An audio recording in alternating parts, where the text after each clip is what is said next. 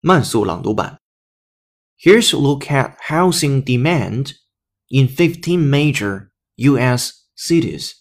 Home buyer demand fell 17% in June, the fifth consecutive month of year-over-year declines in early-stage homebuyer activity.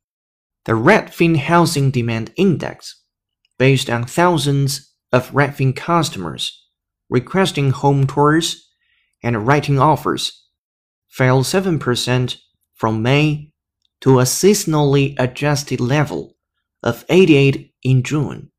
Today, Redfin unveils an improved version of its demand index, which tracks the earliest stages of home buyer demand across 15 major metro areas. The demand index uses a new methodology that computes a seasonally adjusted value to reflect the level of home buyer activity, enabling us to compare demand from one month to another, counting for expected seasonal changes.